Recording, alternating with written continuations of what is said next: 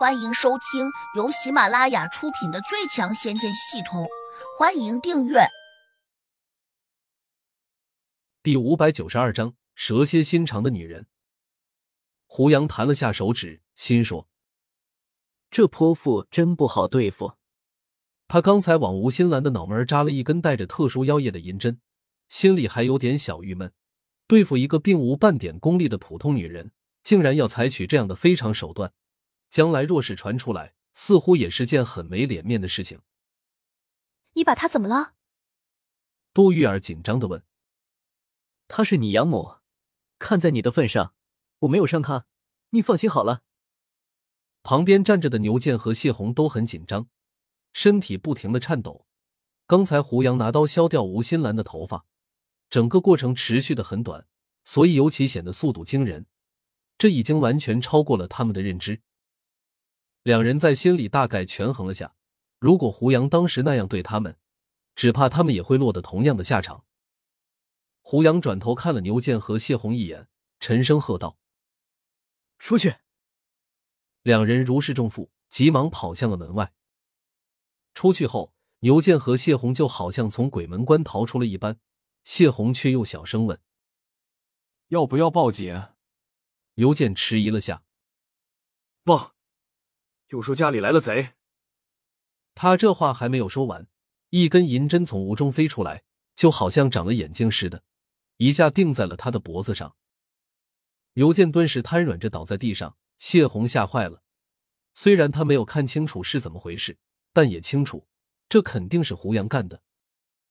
因此，反应过来的他立刻跪到地上，冲着门口方向磕头，说自己错了，再也不敢报警了。胡杨当然不怕他们报警，只是怕麻烦。如果被一帮警察缠住，总是件不太舒服的事情。毕竟警察出警也是为了打击坏人，维持正常的秩序。自己总不能因为怕被他们缠上就使用武力吧？回过头，胡杨的声音变得低沉起来：“吴新兰，你如实交代，杜玉儿的亲生父母到底是谁？”杜玉儿已经不是第一次看见胡杨这样审问别人了，被审之人总是很自觉，这次也没有例外。吴新兰如同白痴一般，呆滞的回着：“他的母亲以前是我的闺蜜，他的父亲本来是我心仪的男子，后来被他母亲抢走了，我恨他。他们生下杜玉儿后，我就找人杀了他。”杜玉儿哎了一声，几乎惊呆了。整个人立刻陷入了无比的痛苦中。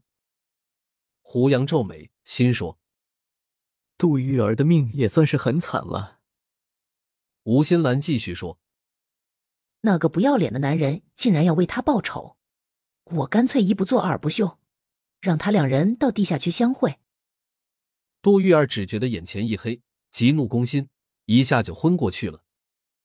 胡杨急忙抱住他，一脚踢向了吴新兰。只听得“砰”的一声，吴新兰直接被踢飞了出去，脖颈处好像断了，脑袋坏在一边，嘴里不停的淌着血，显然已经活不成了。真是个蛇蝎心肠的女人，死不足惜！胡杨怒喝了一声，伸手打出一道三昧真火，瞬间把吴新兰化成了一片灰烬。他不想给杜玉儿增加麻烦，毕竟这里如果放着一具尸体。警察肯定会找上门来的。现在虽然销毁了证据，但恐怕还是无法摆脱警察的调查。想了想，他抱着杜玉儿，转身便冲出了屋子。杜玉儿醒过来的时候，发现自己躺在床上，看着屋子的布置，好像是个宾馆。他渐渐的回想起吴新兰的那番话，不禁又悲从心来，眼泪无声的淌下。胡杨正站在窗边，看着窗外。心情有点矛盾，杜玉儿的命很苦，和自己如同一对苦命鸳鸯。现在虽然自己帮她报了大仇，但她好像也没地方去了。这个漂亮的女子，没想到命运如此悲惨。如果不是遇到胡杨，她可能会一辈子蒙在鼓里面，甚至还会被仇人摆布一生。你以后有什么打算？胡杨还是理智的问他。我不知道。杜玉儿摇着头，抹着泪。巨大的打击让他对人生心灰意冷。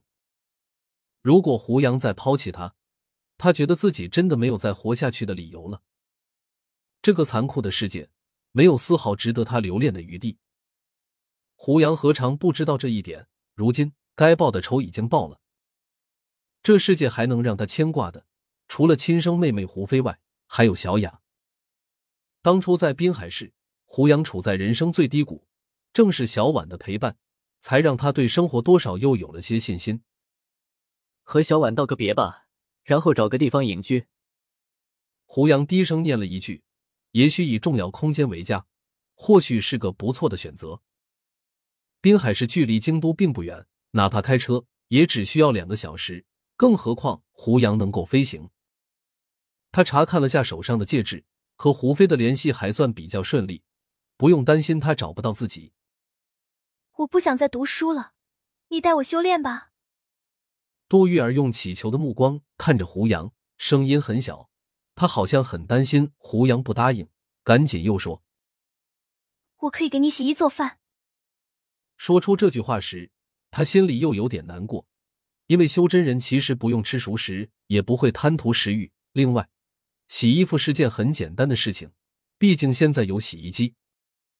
再说了，以胡杨的本事和财力，他哪会解决不了这些简单的问题？因此，杜玉儿感到很羞愧，因为他觉得自己想跟着胡杨，除了装可怜，就只能耍赖，根本就没有别的可以打动他的资本。胡杨转头看向了他，杜玉儿不敢直视，低头躲避。哪知胡杨突然伸手把他搂了过来，吐出一个字：“好。”杜玉儿顿时大喜过望，心情一激动，马上投进了胡杨的怀抱，然后紧紧的抱着了他的丰腰，眼泪不知不觉中又淌了出来。